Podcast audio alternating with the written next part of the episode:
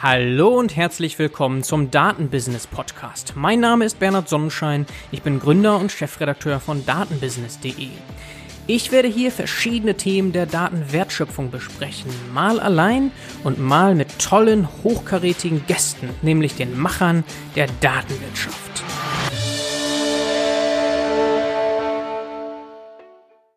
Heute ist es die zehnte Episode, also ein kleines Jubiläum. Ich habe mir dafür ein aktuelles Thema herausgepickt, und zwar die Corona-Datenspende-App. Bevor wir da einsteigen, aber hier nochmal der Hinweis, wenn euch der Podcast gefällt, gerne teilen oder weiterleiten an potenziell Interessierte. Und ich freue mich auch sehr über Feedback oder Bewertungen auf Apple Podcasts oder auch Empfehlungen für Gäste. Jetzt steigen wir aber ein. Also die Datenspende-App wurde veröffentlicht vor knapp zwei Wochen, erhältlich im Google Play und Apple App Store. Und im Kern geht es darum, dass alle Leute, die ein Fitnessarmband oder eine Smartwatch besitzen, die aufgezeichneten Daten weiterleiten an eine Forschergruppe des Robert Koch Instituts. Und dabei geht es in erster Linie um den Puls, also die Herzfrequenz, dann um so Aktivitätsdaten, also Daten zu den Schlafphasen, Ruhezeiten und dann äh, zeichnen einige Geräte auch noch die Temperatur auf, die Körpertemperatur und darüber hinaus gibt es noch dann Eingaben des Benutzers in der entsprechenden Fitness-Armband-Anwendung zu Alter. In diesem Falle in der App wird sie dann in fünf Jahresabschnitten gespeichert oder zu Größe in fünf Zentimeter Abständen, zu Geschlecht und zu Gewicht, Gewicht in fünf Kilogramm Abständen.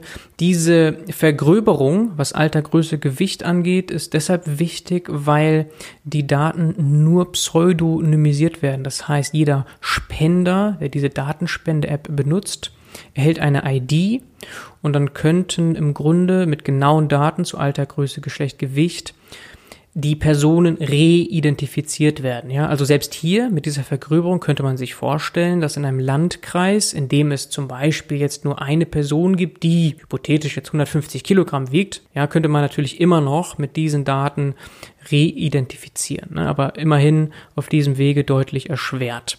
So, und also diese Daten werden durch die Fitnessarmbänder oder Smartwatches zum Teil ähm, aufgezeichnet und weitergegeben über die Datenspende-App und darüber hinaus werden die Daten über die Datenspende-App angereichert mit der Postleitzahl, die man als Spender manuell eingeben muss. Das ist deshalb wichtig, weil man eben später, dazu kommen wir noch, Analysen fahren möchte, geografisch aufgelöst. Die Idee ist, dass man mit diesen Daten die Ausbreitung des Coronaviruses besser nachvollziehen kann und vielleicht auch besser die Dunkelziffern Infizierten abschätzen kann. Das heißt zum Beispiel auch, wenn man diese Daten, die Indizien geben können zu Symptomen, Fieber, ganz vorne dabei zum Beispiel über den Ruhepuls, dann äh, könnte man eben diese Daten korrelieren mit offiziellen Meldedaten zu Infizierten und könnte damit Prognosemodelle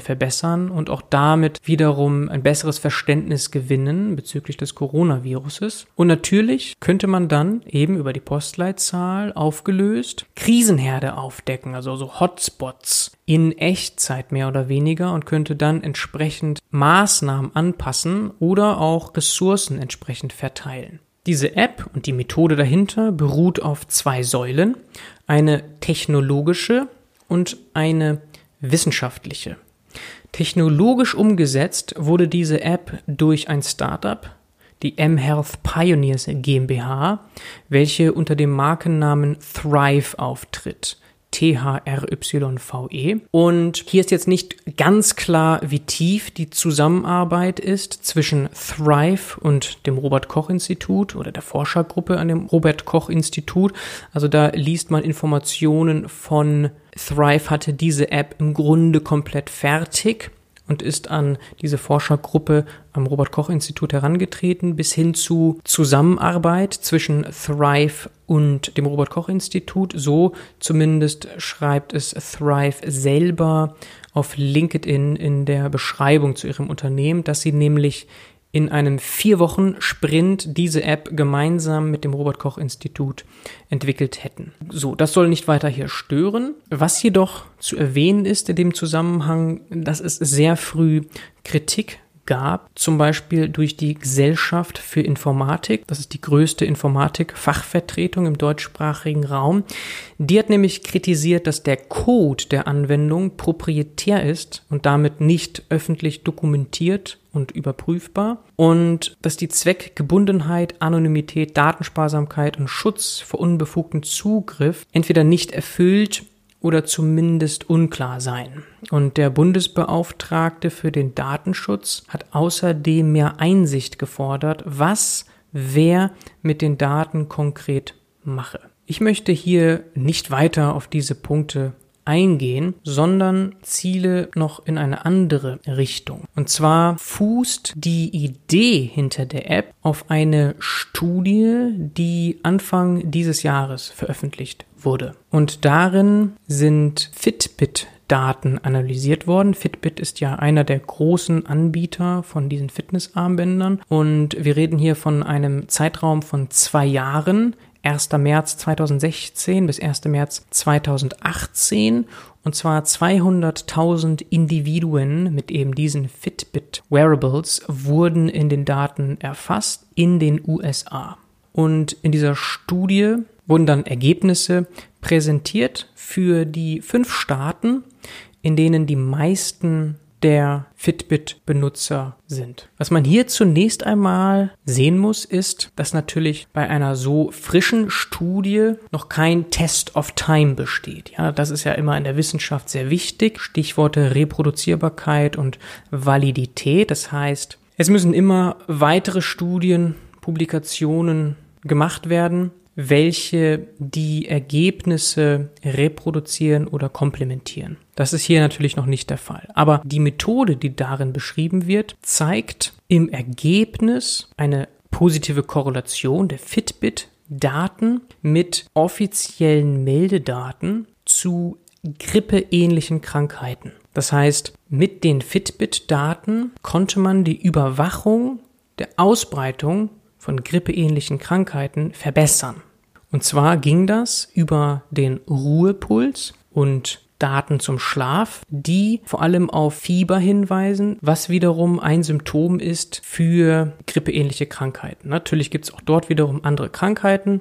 Und für die Modelle standen eben diese zwei Jahre zur Verfügung an Daten. Das bedeutet zwei Grippe-Jahreszeiten. Und das hat in den fünf Staaten eben eine positive Korrelation gegeben. Aber in New York hat die Methode am schlechtesten funktioniert. Nun ist leider New York ja auch der Staat, der besonders betroffen ist durch Corona. Das heißt nochmal, in dieser Studie ging es nicht um Covid-19, sondern eben um grippeähnliche Krankheiten, diagnostiziert über das Fiebersymptom, welches wiederum sozusagen aufgedeckt wurde durch Fitbit Herzfrequenzdaten, Ruhepulsdaten. Diese Studie ist die Grundidee hinter der Datenspende-App. Das Paper ist übrigens Open Access und das verlinke ich sehr gerne in den Show Notes. Nun haben wir mit Covid-19 natürlich nochmal eine andere Ebene. Das heißt, man muss eben nicht nur hoffen, dass diese Methode reproduzierbar ist, sondern auch adaptiert werden kann. Insbesondere deshalb, weil wir hier mit der Datenspende-App zwar mehr Individuen haben, eine halbe Million vielleicht, auch mehr, aber natürlich nicht zwei Jahre. Und auch nicht zu unterschätzen ist die Mischung an Fitnessarmbändern und Smartwatches, die ja alle verschiedene Messmethoden haben, auch in verschiedenen Genauigkeiten. Denn in der eben zitierten Studie waren es ja nur Fitbit-Geräte in eventuell verschiedenen Versionen, aber zumindest ist dort die Einheitlichkeit der Daten eher gegeben. Das heißt, hier mit der Datenspende-App werden wir trotz mehr Individuen eine schlechtere Datenlage, Datenqualität haben. Selbst wenn noch mehr Leute, deutlich mehr Menschen bereit sind, ihre Daten weiterzugeben. Und aus diesen Problemen oder Herausforderungen resultiert natürlich eine Unsicherheit, inwieweit das funktioniert, was man sich mit der Datenspende erhofft. Im Grunde ist das nicht überraschend, denn es handelt sich hierbei um ein wissenschaftliches Experiment. Und da liegt auch schon meine Hauptkritik begraben. Nirgendwo spricht man von Experiment. Man muss ja auch dazu sehen, dass selbst wenn die Modelle benutzt werden können aus dieser Studie, dann muss man ja trotzdem skeptisch sein, ob man diese eins zu eins oder überhaupt näherungsweise verwenden kann, denn wir haben natürlich auch hier eine andere Situation. Also allein durch den Lockdown haben wir eine andere Stresssituation und die Menschen verhalten sich bereits entsprechend anders. Es ist eben nicht garantiert sinnvoll im Kampf gegen Corona, wie einem suggeriert wird in der Datenspende-App. Und das ist sehr schade. Hier gibt es auch keine Ausreden. Dass der Code nicht proprietär ist, da mag man argumentieren können, dass natürlich das Startup am Ende auch mit der gesamten Methodik Geld verdienen möchte. Und man kann hier und da durch die zeitliche Dringlichkeit auch Patzer in der Kommunikation verstehen. Doch hier ist es im Grunde ja nur die Beschreibung der Datenspende und die geplanten Maßnahmen durch die Forscher irreführend. Es ist am Ende ein wissenschaftliches Experiment und diese sind nun einmal open-ended. Die Methoden können gut funktionieren oder es kann sich eben auch zeigen, dass sie schlecht funktionieren. Das ist keine Nuance, denn wir sammeln ja mit dieser Datenspende sensible Daten von vielen tausend, wenn nicht sogar Millionen Menschen ein. Und am Ende kann es, wenn es zu keinem Erfolg hier führt, zu einem Shitstorm führen, zu Recht, oder zumindest zu einem Vertrauensverlust. Und das ist in der aktuellen Situation gefährlich, denn wir werden in der nahen Zukunft ja noch weitere Apps benötigen, ja, zum Beispiel für die Nachverfolgung von Infizierten eine Tracing-App. Und auch da werden wieder große Teile der Bevölkerung diese App installieren müssen und dieser Aufforderung folgen müssen und bereitwillig mitmachen. Was ich mir schon vorstellen kann, ist, dass wir am Ende auf der Haben-Seite, haben wir ja jetzt ja schon, ein Data Asset besitzen, mit dem man viel machen kann. Ja, also die Forscher können da sicherlich eine hübsche Karte publizieren, interaktiv auf der Seite corona-datenspende.de, die dann auch, davon gehe ich aus, viral gehen wird, mit dem Titel vermutlich Fieberthermometer Deutschlands oder so ähnlich, mit netten Farben, rot für die Hotspots, ja, also solche Karten wird man damit sicherlich erstellen können und vermutlich wird es auch Publikationen zu dem Thema geben, ja. Und was auch noch jetzt nicht wissenschaftlich auf der Habenseite ist, ist natürlich auch ein großer Erfolg für Thrive. Also klar, es heißt immer, die Daten werden nicht kommerziell genutzt, das mag so sein, aber ohne Zweifel ist das jetzt schon ein riesiger Marketing-Erfolg für Thrive.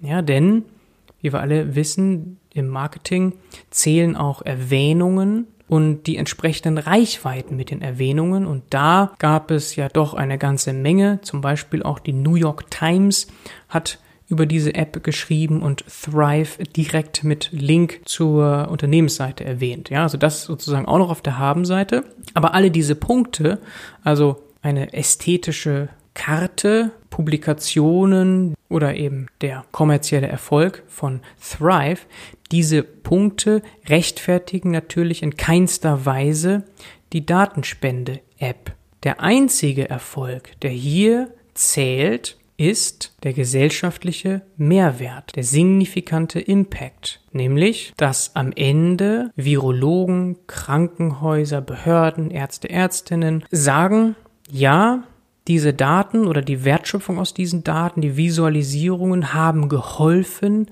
im Kampf gegen Corona in Verbindung mit anderen Maßnahmen und Datenquellen. Und zwar auf signifikante Weise. Das heißt, nur dann kann man von einem Erfolg sprechen, wenn der Beitrag entsprechend ersichtlich ist auf der Ebene der Corona-Bekämpfung. Also nochmal im Kern, hier ist meine Kritik, dass man nicht transparent macht, dass es sich um ein wissenschaftliches Experiment mit im Grunde unsicherem Ausgang handelt und die Daten, die dort bereitgestellt werden, eben nicht garantiert einen Beitrag leisten im Kampf gegen Corona. Das ist sehr schade, weil es die spätere Kommunikation deutlich erschwert. Ja, man könnte ja hier im Grunde im Vorfeld, auch jetzt noch wahrscheinlich, das ohne Negativität, ohne sozusagen Verluste transparent kommunizieren. So im Sinne von, das ist das größte gemeinschaftliche Experiment der Geschichte. Ja, oder ähnlich. Und dann hätte man trotzdem sehr viel Zuspruch, aber weniger die Gefahr am Ende, dass es zu dem erwähnten Shitstorm kommt oder Vertrauensverlust. Ansonsten bleibt zu sagen, die Idee ist gut, die Intention ist gut und insofern ist die Datenspende per se zu befürworten. In diesem Sinne hoffe ich, dass alle mitmachen, die ein solches Fitnessgerät, Fitnessarmband, Smartwatch besitzen, mitmachen und wünsche alles Gute. Ciao, ciao.